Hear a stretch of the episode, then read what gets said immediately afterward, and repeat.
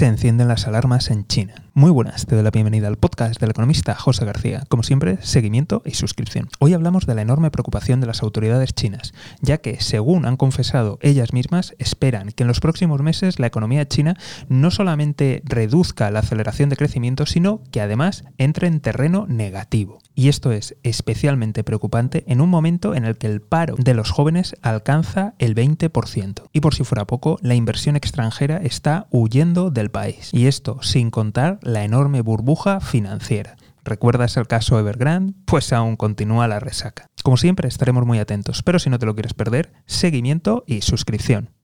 Nos vemos aquí en el podcast del economista José García. Un saludo y toda la suerte del mundo.